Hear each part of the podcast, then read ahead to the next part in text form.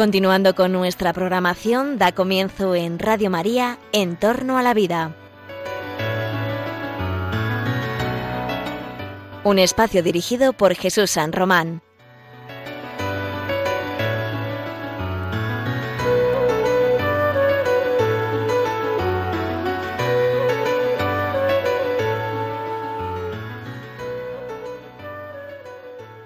Buenas tardes, queridos oyentes de Radio María. Os saluda José Carlos Avellán en este programa En torno a la vida. Un programa en el que cada 14 días nos reunimos con expertos para hablar de la vida, en particular de la vida humana, de sus amenazas, de sus oportunidades, de sus riesgos, de sus vértigos. La vida está siempre sometida a numerosas avatares, es frágil y en este programa nos centramos sobre todo en las cuestiones éticas, las cuestiones morales que tienen que ver con la vida humana, con su desarrollo y su protección. Eh, como tú que eres oyente habitual y si no lo eres, como primera vez que vienes a escucharnos, te diré que hemos tratado a lo largo de estos meses, de estos años, muchos temas, temas más eh, clínicos, temas relacionados con la investigación biomédica, temas que tienen que ver con la vida frágil al inicio de la vida, también con los procesos asociados a, la pandemia, a los problemas hospitalarios y todo desde una perspectiva de lo que se debe hacer y lo que no se debe hacer. Porque, como dicen los bioéticos, los que nos dedicamos a la bioética, no todo lo que se puede hacer técnicamente es lícito hacerlo desde el punto de vista ético. Y por eso, eh, en este programa, en medio del mes de agosto, eh, lo que queremos es tocar un tema que habíamos dejado aparcado, pero no por, su, no por su importancia, sino porque siempre nos habíamos centrado en temas de enorme actualidad, ¿no? Y este no deja de ser un tema también de permanente actualidad. Hoy queremos hablar de algo que seguramente vives en tu casa, con tus hijos, con tus hermanos, qué sé yo, con algún alumno, si eres profesor o formador. Queremos hablar de una circunstancia que viven los jóvenes y los adolescentes en particular, y que habrás podido experimentar seguramente en tu propia experiencia personal. Es el tema de las adicciones, ser adicto a algo. Ahora hablaremos de qué significa eso. Conductas que mm, desde el uso o el abuso de cosas pues nos llevan a una dependencia y a una pérdida de la libertad. Vemos a nuestros jóvenes, a nuestros adolescentes muy centrados en las nuevas tecnologías, ¿verdad? Las tecnologías de la información y de la comunicación. ¿Quién no tiene un hijo, un hermano, un sobrino, un nieto está todo el día con el teléfono móvil, con su celular, con su tablet o noches o mañanas enteras delante del ordenador jugando un videojuego. Y quien más quien menos ha intentado poner algunos controles, unos prudentes filtros para eh, toda esa avalancha de información y de contenidos y de juegos que aparecen ahí para entretenerlos. Y lo que es una fuente maravillosa de información y un recurso de comunicación que sin duda eh, es muy bueno y que ha generado innumerables beneficios a la sociedad, pues hablo de Internet y de la interacción con las nuevas tecnologías. Sin embargo, también ha creado o está creando hábitos, cambios en nuestros hábitos de vida, que no siempre son fáciles de asimilar de manera saludable, y menos por los chicos y las chicas jovencitos. Estos hábitos eh, son un caldo de cultivo en el que pueden desarrollarse malos usos de las tecnologías, de la información y de la comunicación, llegando a situaciones en las que se podría llegar a hablar, hablar de una adicción comportamental, ¿no? de los comportamientos. Em, vemos incidencias muy claras aquí. Quien más, quien menos, alguna vez ha preguntado, pero es que este hijo mío o este chico esta chica no tiene otra cosa que hacer que estar con el móvil todo el día colgado del ordenador o de la tablet. ¿Y qué estará viendo? ¿Y qué no hará? Y esto ha generado en algunos de ellos una suerte de adicción. Y les estoy hablando de un problema que, mm, bueno, que no es tan nuevo porque eh, la adicción a, cuestiones como la ludopatía, o sea, a, los, al sexo o a cuestiones eh, eh, del juego, etcétera, no es algo nuevo, efectivamente. La adicción a las compras, la adicción a la tecnología, son cosas que no son solamente de los jóvenes, pero sin duda vivimos un periodo de proliferación de ciertos trastornos. Vemos que han aumentado vertiginosamente las cifras, yo he estado documentándome sobre estas nuevas adicciones que, incluso se discute si deben ser contempladas por los manuales de trastornos mentales, los manuales que manejan psicólogos y, psiquiatras, em, como conductas, digamos, que deben contemplarse en esa, como, como adicción, ¿no? Si se reconocen o no como adicción ha sido discutido también. Lo que está claro es que eh, las nuevas adicciones se encuentran ya entre nosotros, sin que fácilmente detectemos a veces que se trata de una adicción. Decimos, bueno, pues el chaval está entretenido o tal, y entendemos por nuevas adicciones a ese mal uso o al abuso de las tecnologías. Y me da igual si es la televisión o las series o los móviles o los videojuegos. Cuando hay ya una pérdida de control, cuando hay comportamientos eh, ya compulsivos, eh, cuando ya se afecta a la salud de las personas, incluso a la salud física, a la economía personal, a la vida social de esa persona, estamos hablando de que se ha creado algún tipo de dependencia, algo nocivo. Sé que esto te ha preocupado, sé que tú conoces a alguien, tú que me estás escuchando, has podido vivir esta dependencia. A lo mejor tú o yo somos adictos y no lo sabíamos. Bueno, pues para hablar de si eso es bueno o es malo, ¿en qué punto puede ser algo que, requiere incluso un tratamiento o una terapia? Eh, si existen estas terapias, si merece la pena hablar de esto como un trastorno o si realmente ha sido un boom lo de la Internet y ya estamos controlándolo o no. Pues para hablar de todo eso, tengo la suerte de que me acompañan aquí en Radio María, en Entorno a la Vida, tres especialistas, tres personas que saben mucho de la ética, de la vida social y de los posibles trastornos que podamos encontrar en este tema. En primer lugar, saludo a nuestro querido Jesús San Román, médico, profesor, bioeticista y director de este programa. Buenas tardes, Jesús. No se te oye, Jesús, conecta tu micro. Muy buenas tardes. Eh, encantado de estar aquí con todos vosotros en este mes de agosto. Y nada, un saludo a todos los radioyentes y a los contertulios que tenemos cada uno en la distancia. También tenemos en la distancia, pero siempre muy presente, muy activa y muy vital, a la doctora María de Torres, jurista, profesora universitaria, también especialista en bioética, muy querida ya nuestra porque ya es parte de este equipo de expertos. María, buenas tardes. Bienvenida Hola a todos, encantada de estar nuevamente en el programa de Radio María en este mes caluroso de agosto, pero muy ilusionada como siempre de estar aquí. Bueno, eh, y, por, y por último, pero porque además quiero eh, agradecerle mucho también su presencia en medio del verano, que nos saque un ratito aquí al mediodía. Está con nosotros una vez más nuestro querido psiquiatra, el doctor Jesús Poveda de Agustín. Doctor Poveda, profesor de la Universidad Autónoma, activista en defensa de la vida, comprometido defensor de la vida humana y experto también, y por eso está aquí hoy, también por su condición de experto, incluso terapeuta de adolescentes ante estas nuevas eh, adicciones. Eh, buenas tardes, Jesús. Muy buenas tardes y encantado de estar aquí para aclarar lo difícil que es eh, entender que el adolescente está en fase de aclarado. Entonces, como se está aclarando, a veces tiene conductas complicadas y hay que distinguir muy bien, como has dicho en la introducción, entre el uso, el abuso y la adicción, ¿no?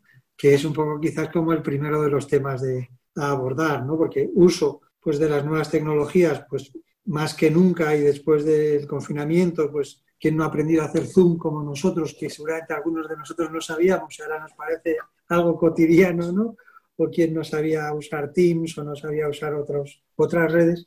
Y en cambio, eh, el uso está bien, el abuso empieza a estar mal y la adicción es cuando empiezan de verdad los problemas. Entonces, nada como hacer una prevención.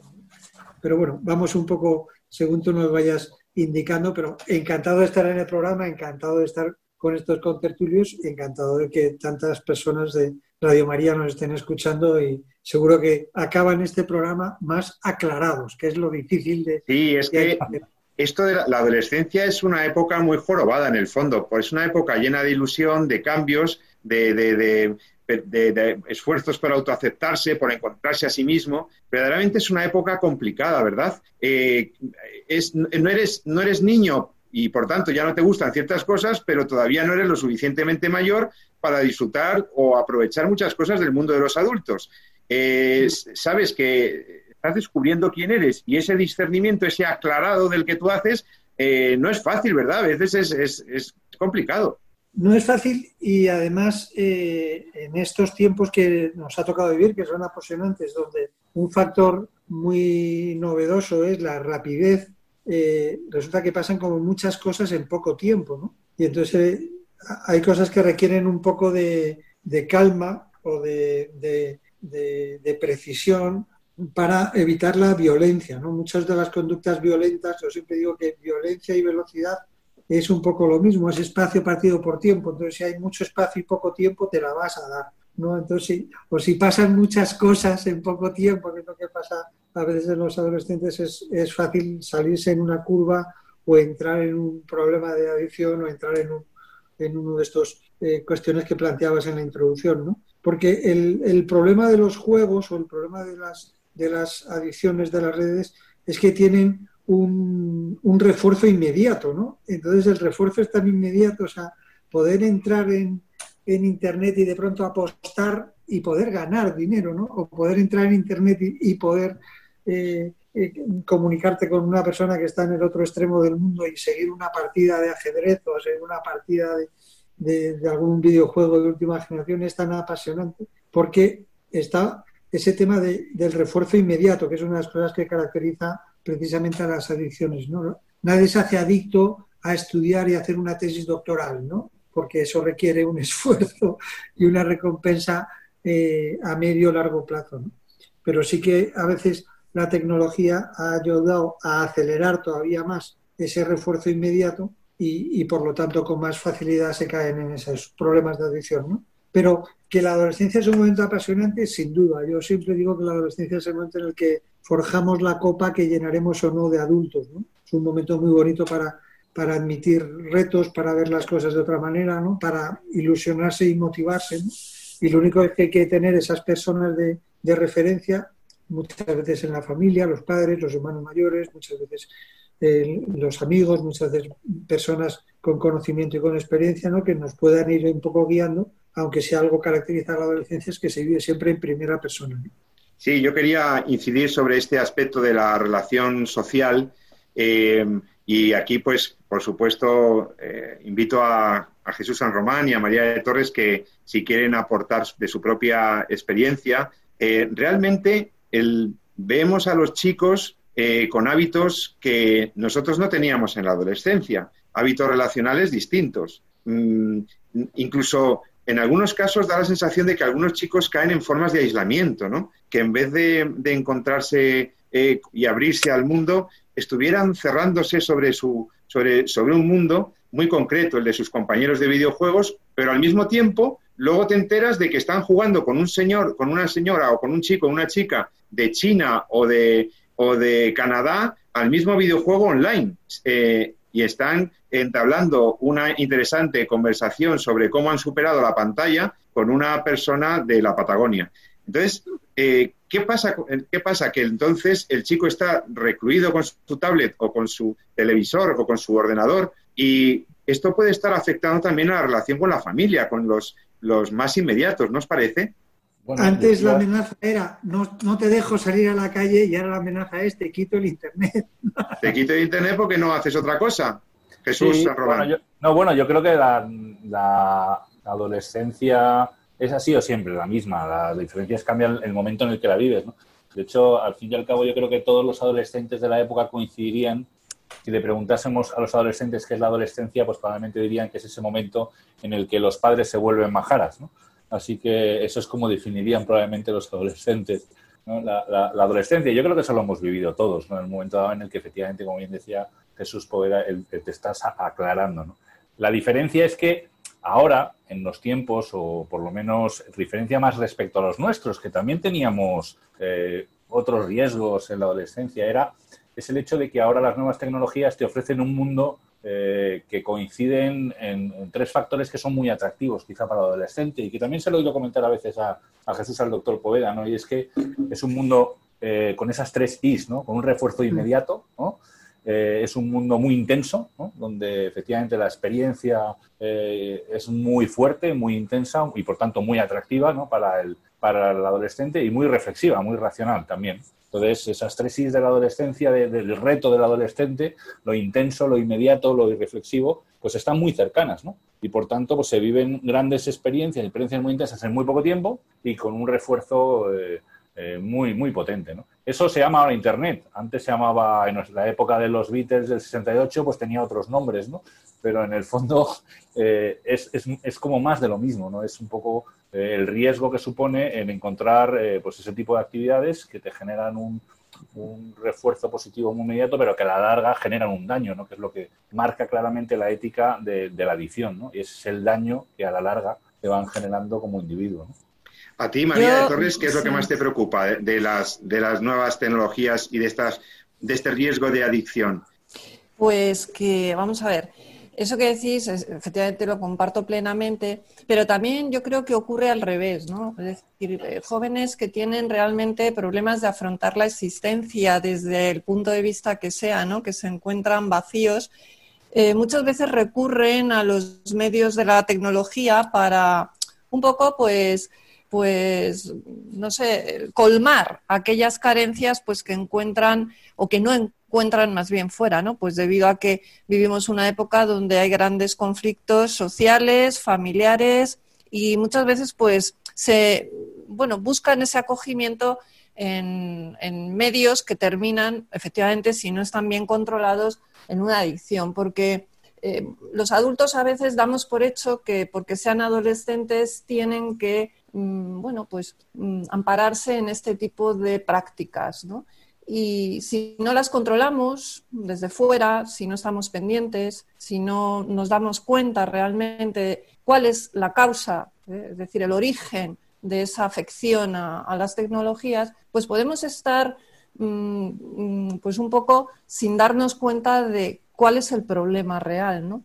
Decir, yo creo que hacer un seguimiento sobre cuáles son las causas que llevan a nuestros hijos, a nuestros alumnos, a nuestros seres cercanos a, ampararse en, las pantallas, pues nos puede dar mucha información sobre cuál es el problema que hay detrás de eso, ¿no? Porque mmm, quizá tenemos que ver si tenemos nosotros también eh, parte de, de, culpa ¿no? en, en, esas adicciones, ¿no? en esas posibles adicciones, que no digo que todos sean Hombre, yo, hay un tema, evidentemente, que es el modelo. Los, los adolescentes siempre tienen modelos. El modelaje de, en la adolescencia es, es uno de, las, de, los modos de aprendizaje. ¿no? Y, y, entonces, bueno, pues ahora tenemos los famosos youtubers, los famosos influencers, los famosos tal. ¿no? Y bueno, eh, son modelos que ellos a veces repiten.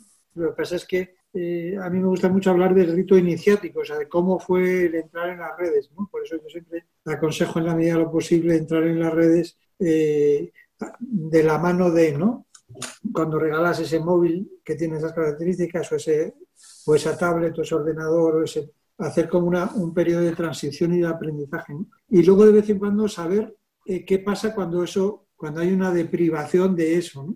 Eh, yo en, la facultad he tenido la experiencia curiosa de, de, hacer algunas prácticas donde requerían el apagar los ordenadores y apagar los móviles y, y, ya los alumnos solo por estar desconectados de la red como que entraban en un trance, ¿no? y que incluso medían mal el tiempo, ¿no? Pero no podemos apagar el móvil. Yo, sí, sí, se puede apagar el móvil, ¿no? Y entonces, bueno, te das cuenta de que realmente a veces hay unas dependencias muy altas. Entonces a mí me gusta mucho marcar el, el, momento de cómo se empiezan a usar esas tecnologías, lo que yo llamo el rito iniciático, ¿no? Como, como fue el, comienzo, si fue de la mano de un hermano mayor, si fue de la mano de, de los padres, si fue de la mano de un técnico, si fue de... y luego saber qué pasa cuando de pronto hay una, un, un cese de esa actividad, ¿no? O sea, si, si resulta que los viajes antes se, se medían porque había que parar para para ir al, al baño o, o, antes había que parar para echar gasolina, no vaya a ser que la tengamos que parar porque aquí no hay wifi, ¿no? Entonces, ¿qué es lo que está pasando, no? Que hay esa especie de adicción, ¿no? Pero, doctor Poveda, eh, estamos viendo que mm, las tecnologías de la información, Internet, las redes sociales, nos proporcionan muchas cosas buenas y usamos de ellas, eh, bueno, se habla de unos promedios de horas entre los mismos adultos enormes, eh, pero convendría una clarificación. La gente, ¿cuándo usa abusivamente de esto y cuándo, cuál es el salto, cuál es el cambio, qué es lo que se tiene que producir, qué, qué, qué, qué podemos evidenciar para poder hablar ya de una adicción? Porque, o de una dependencia patológica o de un, lo que quieras llamar. Porque, claro, todos usamos y a veces abusamos en determinadas épocas de, de algunos recursos, ¿no? De, de, las redes, de Internet, tal. Alguno puede llegar un día y hacer una apuesta por Internet, una apuesta deportiva, que esto es otro tema para darle de comer aparte, lo de las apuestas. Pero, eh, o puede, incluso podemos hablar luego de algunas, eh, de la accesibilidad que genera adicción, por ejemplo, con la pornografía o el cibersexo, que es un tema que también está muy, muy, eh, muy complicado, demasiado accesible para los chicos. Ahora, mm, primero, háganos una clarificación. ¿Cuándo podemos estar hablando ya de una adicción y cuándo es un mero abuso temporal o coyuntural por una época de la vida en la que uno está o más solo o más afectado y usa más de las redes? ¿Cuándo podemos empezar a pensar que es que soy adicto a Internet? pues mira, hay adicción o dependencia cuando, como su propio nombre indica la dependencia, el, dejar de utilizarlo produce como una abstinencia, ¿no? en el sentido de, una, un cambio en el humor, cambio en el ritmo de sueño, cambio incluso en, el, en, la conducta alimentaria. ¿no? Entonces, cuando empezamos a retrasar la comida, retrasar el sueño o cambiar el sueño o cambiar la comida por el uso de las tecnologías, es cuando podemos hablar de que hay una ah, dependencia, ¿no? que es lo mismo que que pasa con los tóxicos, ¿no? que aparentemente, y esa es una frase muy en boca del adolescente, que es yo controlo, pero cuando te das cuenta que le quitas eso, le quitas ese alcohol, por ejemplo, le quitas esa antes televisión a la tablet y de pronto entra en una rabieta increíble o entra en una conducta pues violenta y agresiva, te das cuenta que es que realmente no es que hubiera un uso o un abuso, es que había una dependencia. Y de hecho se habla ahora mucho de centros de, para tratar dependencias eh, de redes sociales y de, informática ¿no? o de apuestas. Ahora mismo ya hay hospitales especializados en esto. Ah, caramba, no sabía. Y hay centros especializados en terapia eh, comportamental para personas que han entrado en este tipo de nuevas adicciones. Ya existe. O sea, estamos hablando de una realidad ya detectada por vuestra por vuestra ciencia y por vuestro, vuestro trabajo. Pero a la pregunta de cuándo podemos decir que, empieza el problema es eso, cuando alguien se ha acostumbrado de tal manera que cuando prescindes de la utilización se da una sintomatología típica de abstinencia, que es conducta violenta, violenta, que es conducta desadaptada totalmente, que es conducta de, búsqueda inmediata de eso, ¿no? mientras que cuando uno tiene un uso o un abuso, pues puede dejarlo que no pasa nada. ¿no? pero cuando realmente no puede dejarlo es cuando se habla de, que hay una adicción, que hay una abstinencia y que por lo tanto hay que tratar eso. A veces incluso, y eso a mí ya me ha empezado a pasar, hay que acompañar el tratamiento de antidepresivos, porque uno cuando deja de usar estas cosas entra en depresión y a lo mejor el antidepresivo evita esa, esa caída en depresión, que es una cosa típica del abordaje de, adicciones.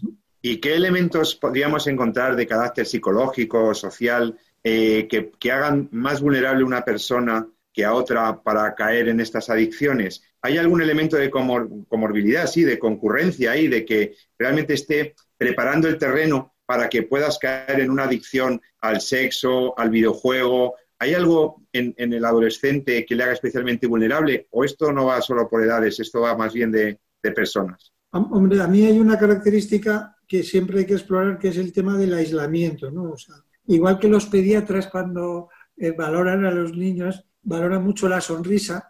¿Cómo se ríe tu hijo? Pues un niño muy sociable porque ve a alguien y sonríe y tal, ¿no? Eh, también en el adolescente es muy importante el grado de sociabilidad, ¿no? Porque lo contrario de la sociabilidad es el aislamiento y el aislamiento es, sin lugar a dudas, un momento muy peligroso para todas estas adicciones. ¿no?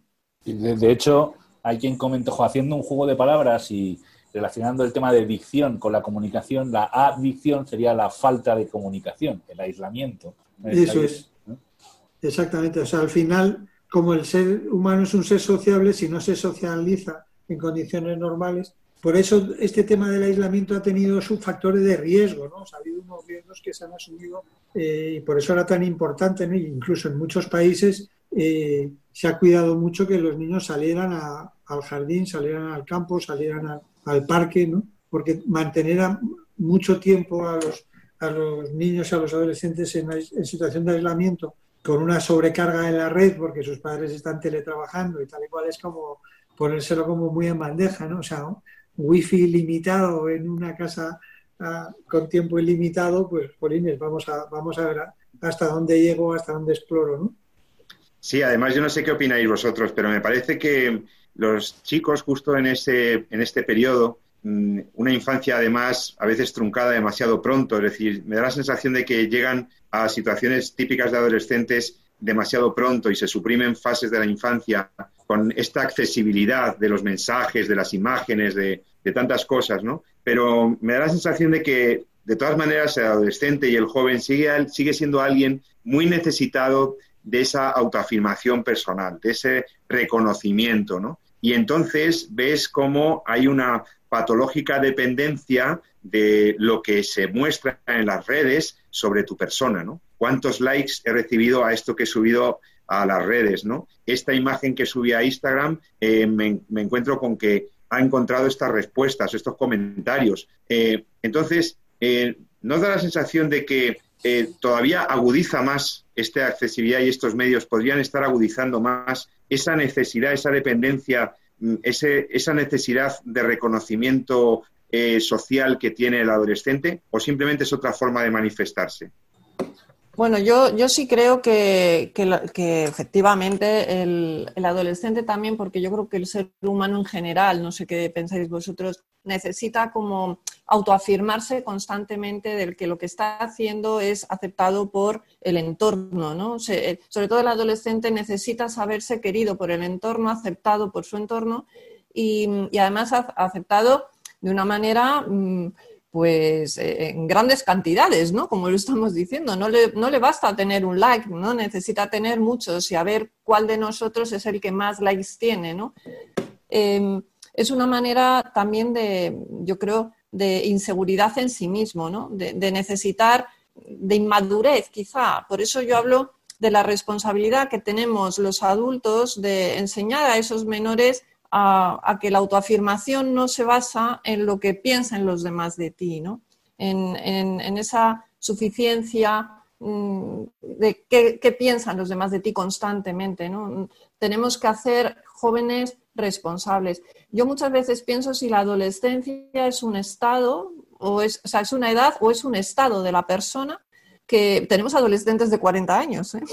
eh eh, en fin, no, no sé si realmente estamos hablando de edades, porque esos problemas que decimos en los adolescentes también los vemos en las personas mayores, ¿no? No hay adictos realmente también a, todas estas cosas en edades adultas.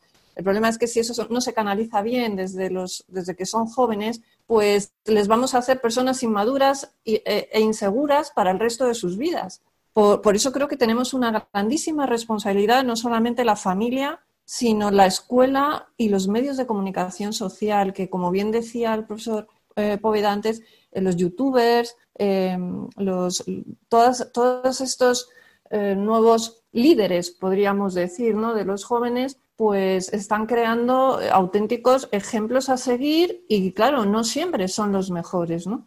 Tendríamos nosotros que ayudar a canalizar que haya otros ejemplos, otras personas que, se hagan youtubers también, ¿no? pero que les enseñen a, canalizar toda esa ansia ¿no? de, reafirmación que tienen y que por otra parte puede ser, como yo sigo pensando, como decía en un primer momento, por carencias que hayan podido tener en su vida desde pequeños, ¿no? Que, que, se buscan y reafirman en, otras cosas. ¿no?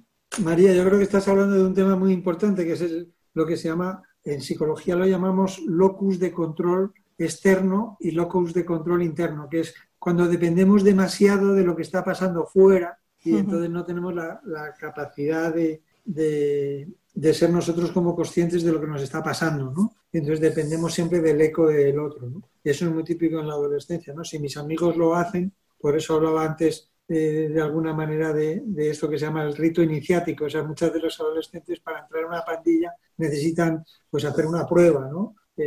pues una pintada si eres grafitero o una conducta determinada si quieres formar parte de otra pandilla, ¿no? Porque están siempre como pendientes de lo que dicen el, otro o los otros. ¿no? Todavía no tienen esa madurez del, adulto maduro que es capaz de tomar decisiones y ser consecuente con esas decisiones, porque las ha tomado él. Y de hecho una cosa muy típica del adolescente es que toma decisiones pero le echa la culpa al, otro. Y, sí, que estás hablando del tema del modelaje, ¿no? O sea, cómo poner modelos que, de alguna manera sean educativos, ¿no? Modelos que saquen lo mejor del adolescente y no lo peor del adolescente.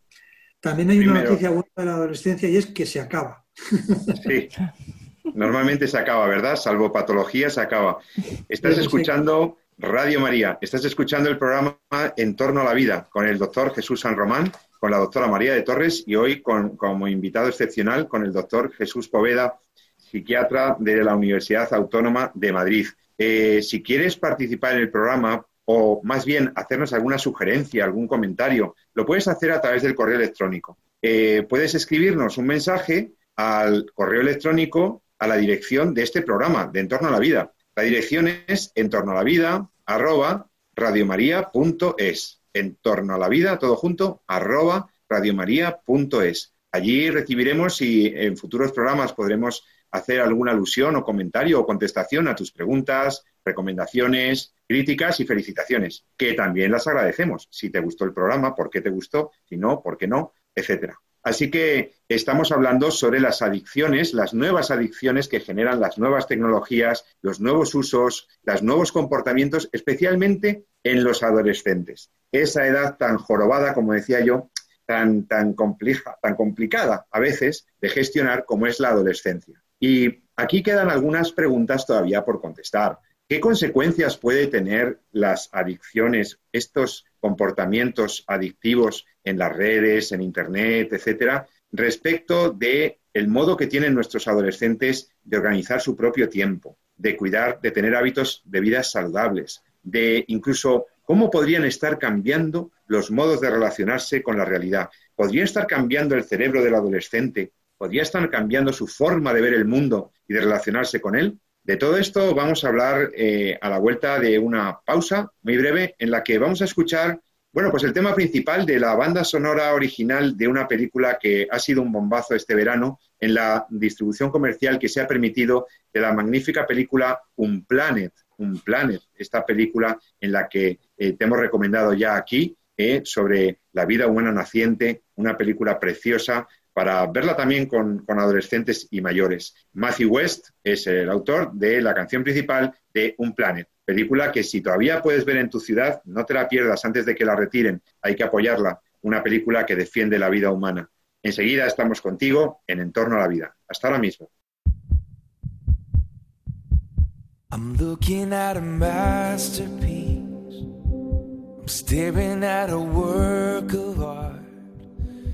I'm listening to a symphony in every beat of your tiny heart.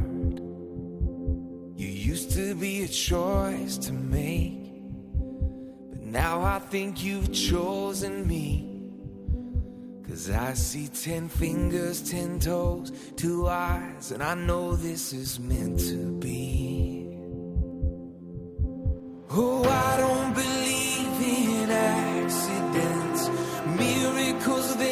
just happen by chance. As long as my God holds the world in his hands, I know that there's no such thing as unplanned.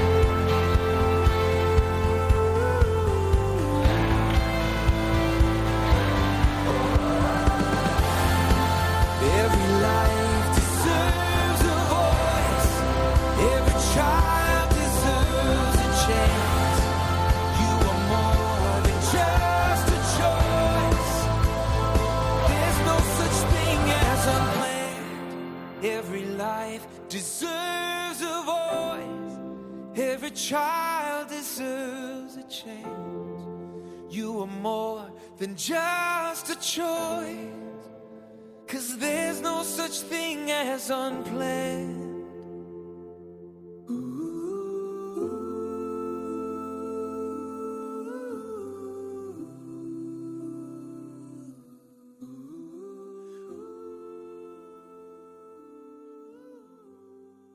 Y ya estamos de vuelta con todos vosotros en Radio María. Estás escuchando el programa En torno a la vida.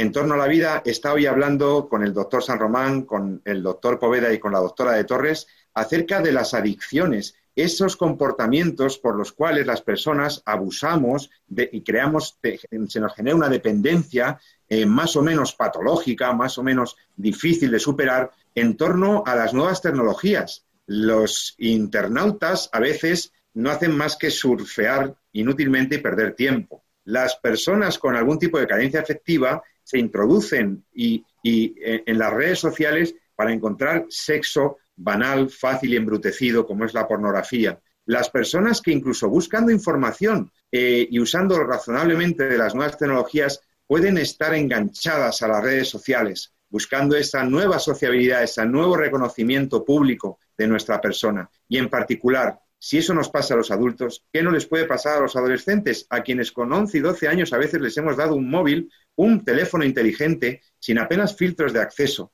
Y a mí me preocupa y quisiera comentar con los expertos, seguramente a ti también te interese o hasta te preocupe, ¿qué consecuencias pueden tener estas adicciones? ¿Por qué son malas para la persona humana? Hemos, algunas cosas son evidentes, nos quitan libertad, nos desorganizan la vida, pueden, pueden trastornar nuestro modo de relacionarnos con el mundo. El doctor Jesús Poveda en una ocasión ya me decía, sí, sí, las nuevas tecnologías están cambiando nuestro modo de ver el mundo y nuestro modo de relacionarnos. Y él lo dijo hace, me lo dijo ya hace ocho o nueve años. Doctor Poveda, doctora de Torres, doctor San Román, ¿qué consecuencias tienen las adicciones en nuestros chicos? ¿Qué pasa en la mente de un... Puede, puede alterar su cerebro, puede tener problemas de salud. ¿Cómo podemos los padres, los familiares ayudarles? Adelante. Bueno, la pregunta es muy, muy amplia desde el punto de vista clínico. Eh, desde luego, eh, repercusiones eh, tiene y, y, las empezamos a ver, ¿no? Hablabas antes de hace 10 años que el doctor te dijo las nuevas tecnologías y efectivamente yo a uno de mis hijos le dije lo de las nuevas tecnologías y me preguntó que por qué las llamaba nuevas, ¿no? Porque para ellos están Exactamente. ellos es de toda. Entonces, esos es verdad que han llamado, están llamadas a quedarse, ¿no? Esto es una cosa y que han cambiado la forma de relacionarse. De hecho, están dándole una nueva perspectiva al lenguaje, ¿no? Ahora me dice, cuando me dije, no voy a hablar por las redes, bueno, el concepto para mí de hablar es distinto, ¿no? Yo hablo por teléfono, hablo con mis, no hablo por la red, por las redes escribo, chateo, como se diga, ¿no? Pero yo no, no, no se habla por, eh, a través de un sistema de mensajes. Es una comunicación diferente, ¿no? Eh, yo hay veces que estoy dándole ahí al, WhatsApp o a, la red que sea y llega un momento dado en que eh, cierro y llamo por teléfono porque no consigo comunicarme con la velocidad eh, y la transmisión del mensaje que me gustaría en cuanto a lo que estudiábamos en su momento, del emisor y el receptor del mensaje, etcétera. Ellos es verdad que tienen otras normas. Eso puede ser una cosa normal dentro de lo que es el, entiendo yo, dentro de lo que es el desarrollo, pero sí que estamos viendo, y ahí lo comentaba muy bien también Jesús, el doctor Povera, que hay, como en muchas cosas, hay un límite en el cual eh, empieza, la actividad empieza a generar ya una patología. Eh, a veces son patologías que pueden no tener que ver con la cuestión eh, psicológica que estamos viendo tanto, ¿no? Pero sí que existen, ¿no? igual que está la obesidad relacionada con el sedentarismo, ¿no? También estamos viendo cuando uno echa la cabeza hacia adelante, sobrecarga la columna cervical de una forma muy significativa. Puede aumentar incluso 20 kilos la carga por el tema de, estar, y se está viendo ya problemas cervicales, de estar incorporado hacia adelante, etcétera. Eh, hay quien ha descrito también aumento hipertrofia de la musculatura de la mano en relación al, uso que le damos para teclear, etcétera. Es decir, estas cosas, bueno, pues eh, van ocurriendo, son consecuencia más de la, del abuso ¿no? Que, de la adicción. ¿no? Cuando la adicción, efectivamente, como decía Jesús, pues entramos ya en una cuestión más eh, de dependencia, incluso en una cuestiones de, eh, bueno, pues de abandono de otros roles, de conflicto entre eh, lo que, mi actividad en la red, incluso mi trabajo, ¿no? y incluso el, perder horas de sueño, perder tiempo laboral por mantener la actividad, etcétera. ¿no? Pero desde el punto de vista clínico, de momento pocas cosas más hay más que el peligro que supone eh, una actividad que tiene un refuerzo tanto tan fuerte, pues nos vaya eh, enganchando y nos vaya atrapando, ¿no? Hasta llegar un poco a, la visión, ¿no? Pero vamos, no hay otras, otras cuestiones, al menos clínicamente, desde el punto de vista físico, lo más relacionado, lo más descrito es esos problemas que podemos ver en el, eh, pues bueno, en el, esqueleto, el tema de la... Es verdad que en la pediatría los pediatras sí que han avisado mucho, ¿no? Han avisado mucho de, la relación tan importante que hay entre las pantallas y la obesidad infantil, por ejemplo, ¿no? Eh, en nuestra época uno llegaba del colegio y se moría por bajar a la calle, ¿no? Y era la lucha con tu madre, era si puedo bajar a jugar, ¿no? Puedo bajar a, a jugar. Ahora la lucha es si puedo ponerme con la consola o puedo ponerme con el tablet o puedo con eso, lo que limita es enormemente la actividad y por tanto aumenta la obesidad. Y hay una relación claramente descrita entre horas de televisión u horas de pantalla, como se quieran llamar, y obesidad y peso. Y eso es muy Me interesa mucho dos cosas antes de que darle la palabra al doctor Poveda. En, en estos efectos sobre la salud física es muy importante el tema de los trastornos del sueño, ¿verdad? Sin duda, porque eso tiene que ver con, o por lo menos se ha relacionado, porque hay muchas cosas que todavía están por describir, con eh, la luz radiante. ¿no? Quiere decir, nuestra, eh, la inducción del... nosotros seguimos ciclos también biológicos. Una de las cosas que regula nuestro ritmo sueño-vigilia tiene que ver con la luz. ¿no?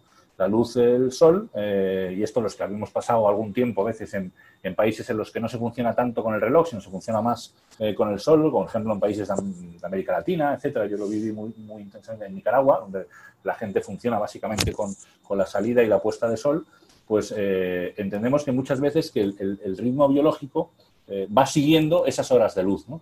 Y tiene que ver con la, luz que entra a través de los ojos y al final se, se, ha relacionado con la secreción de melatonina nivel de la formación reticular, etcétera, etcétera. Entonces sí sabemos que las pantallas eh, mantienen esa luz radiante y por tanto disminuyen la secreción de melatonina y dificultan la inducción del sueño, ¿no? que es la función fundamental. Doctor Poveda, ¿te ratificas en lo que me dijiste hace años de que esto está cambiando el modo de ver el mundo, las relaciones y en el modo en que vemos a la otra persona? Ah, sin lugar a dudas, ¿no? Yo, uno de los primeros estudios que se hizo ahí en la autónoma era ver la diferencia desde el punto de vista cerebral del aprendizaje de la escritura cuando se escribía escribiendo, o sea, la A, la B, la C y luego ya las palabras, ¿no? Y, el desarrollo cerebral eh, o la maduración cerebral cuando se teclea, ¿no? Entonces, espacialmente hay un aprendizaje cuando, cuando escribes, ¿no? Porque es, te estás moviendo en lo espacial, ¿no? Mientras que cuando lo estás tecleando no hay un, enriquecimiento espacial, ¿no? No, hay un, tamaño, por así decirlo, ni un, ni un alto ni un ancho, ¿no? Y, me salgo del cuadradito, ¿no? Exactamente, ¿no? Entonces, eh, claro que sí, o sea, empieza a haber ya eh, estudios que demuestran eso, ¿no? Es distinto el, aprendizaje eh, actual, que es un, aprendizaje mucho más eh, visual en el sentido de visual que conceptual, ¿no? ahora mismo los, los, artículos o los libros se hacen muy, a veces como muy pesados de leer, ¿no? Incluso ahora hay campañas, la, la última que he visto, una, una, campaña precisamente del Ayuntamiento de Madrid diciendo que leer te hace más libres, ¿no? Pero habría que ver un poco si, si en la adolescencia hay ahora una predisposición para leer cuando lo que es un bombardeo tan grandísimo para, para series o para mensajes o para chat o para WhatsApp o para... Entonces, eso ha cambiado sin lugar a dudas el, el, modo del aprendizaje. Y de hecho, y, es un tema muy, muy interesante, el, el, gran riesgo de las, de las fake news, de las malas, de las noticias falsas, es que hay tal aluvión de información que no te da tiempo a filtrar. ¿no? Y en el adolescente también pasa eso, que parece que por el hecho de ser nuevo es cierto, cuando muchas veces por ser nuevo habrá que ver si es cierto, pero no tienes ese, ese tiempo de, recapacitar. Entonces, la respuesta a tu pregunta, profesora Villana, es que por supuesto está cambiando el modo de ver la realidad y que, se convierte en, un modo de ver la realidad bastante más superficial, ¿no? bastante más epidérmico, ¿no? bastante más cambiante en ese sentido. ¿no? ¿Eh? Eso que hace años se mencionaba mucho, ¿no? Lo de la, sociedad líquida, ¿no? O sea, donde ya no hay unos principios sólidos. Pues un poco sí, ¿no? O sea, las mm. redes sociales es todo muy inmediato, ¿no? Y de hecho es todo muy superficial, ¿no? Hay, un tema que, a mí me interesará dentro de unos años y acabo esta, esta intervención, que es, eh, ahora mismo, por ejemplo, en, el año en el que estamos, en el 2020, ¿no? Eh, pues fallece una persona pues, a los 70 años y, y, rememorar la vida de esa persona pues es relativamente fácil porque hay unos libros, hay unas fotos, hay, unos apuntes incluso, hay cosas, ¿no? Pero cuando eh, una persona eh, joven, como ha habido algunos casos con el COVID, han fallecido, y dice, bueno, vamos, a ver la vida de esta persona, dice, estaba en el ordenador. Solo estaba en el ordenador. O sea, no había libros, no había cartas, no había postales, no había fotografías. Entonces es, un modo de, hacer la historia de las personas que, ha cambiado, ha cambiado su lugar.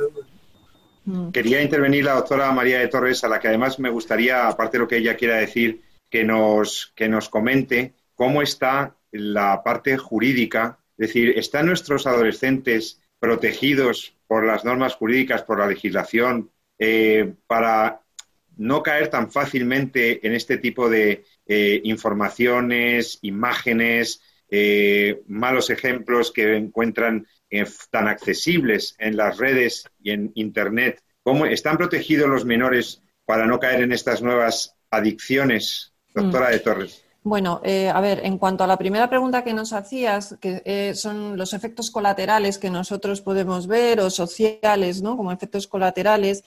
Eh, además de todo lo que habéis dicho, que desde el punto de vista físico-psíquico yo creo que no puedo aportar más que, los dos médicos que tenemos aquí en, el programa ahora mismo, hay otras cuestiones que a mí me, preocupan muchísimo, ¿no? Que, vamos a ver, la adicción como eh, como comportamiento, no como adicción a una sustancia, aunque yo creo que, bueno, puede llevar a cabo las mismas eh, funciones ¿no? en, relación a lo que estamos viendo, pues puede traer eh, problemas muy graves en la familia. De, en la familia, ¿verdad? En las familias, de desestructuración familiar, problemas, ahora hablamos de adolescentes, pero entre hermanos, problemas de comunicación de padres a hijos, Em, eh, bueno, maltrato, maltrato familiar, psicológico entre hermanos, entre padres e hijos, porque los padres les, les están diciendo no estés con la tecnología más tiempo, lo que sea, el móvil, la tablet, el ordenador. Bueno, eso por una parte, y que los niños se rebelen y no quieran aceptar eso,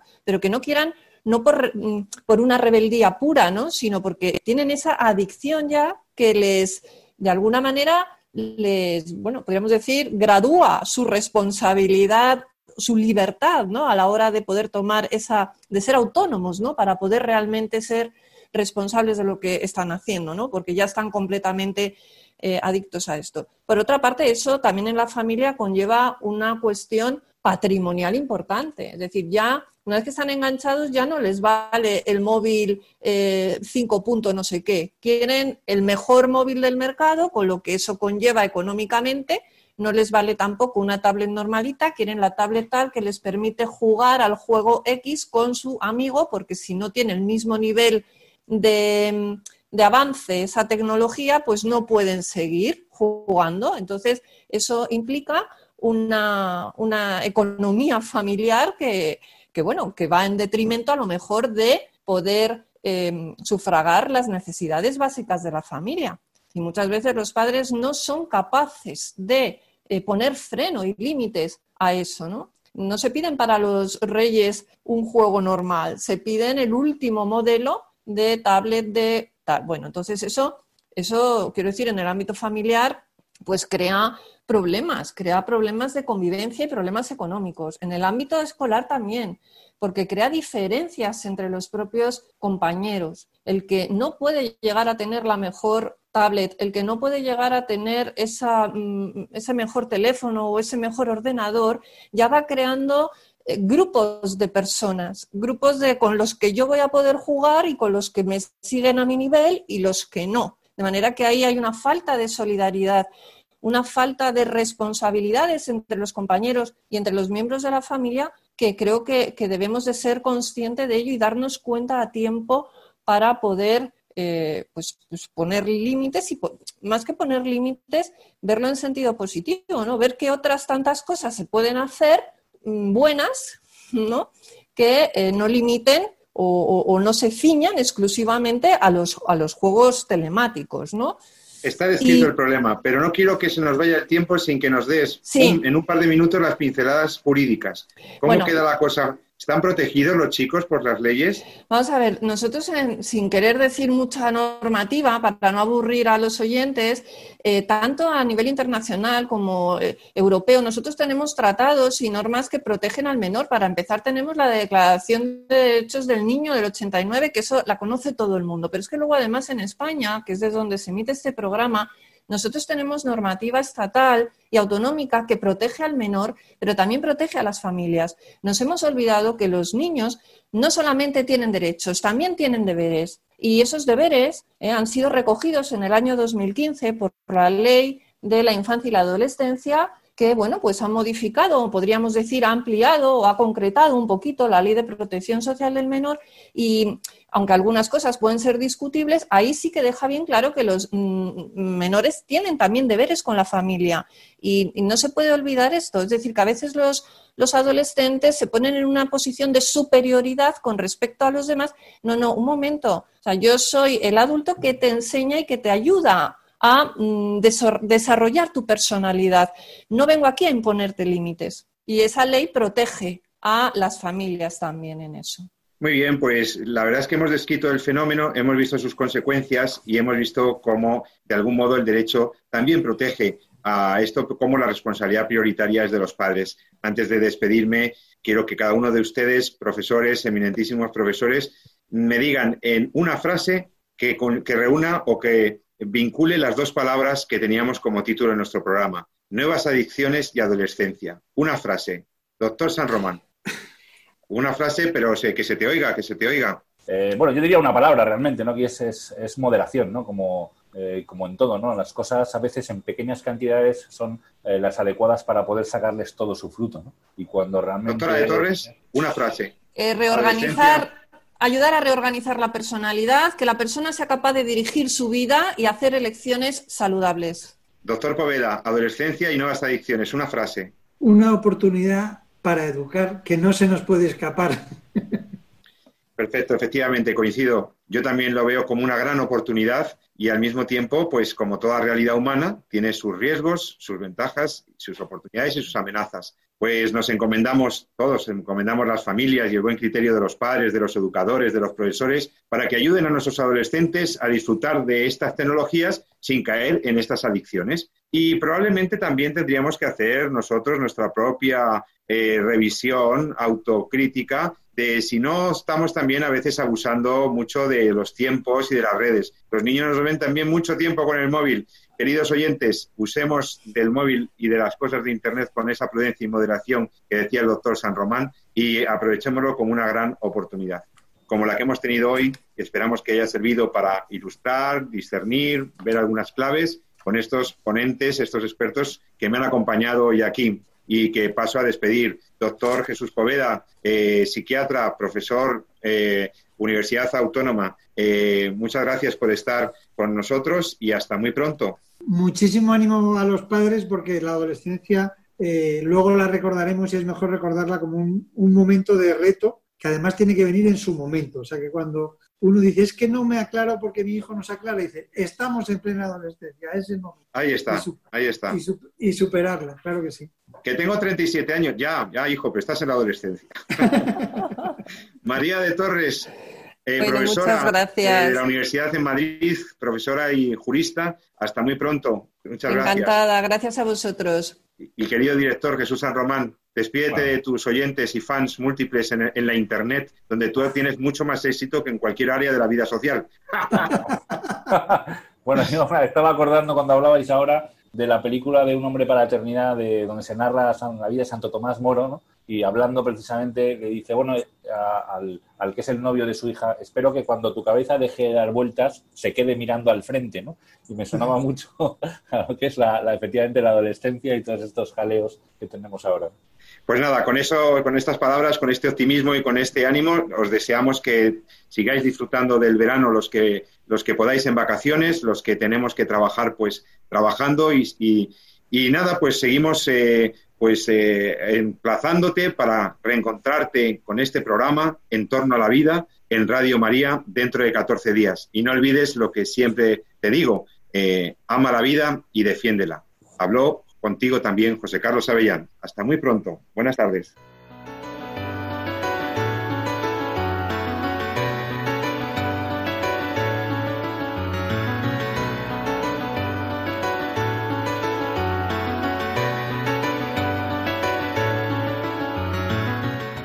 Finaliza así en Radio María, En torno a la vida. Un programa dirigido por Jesús San Román.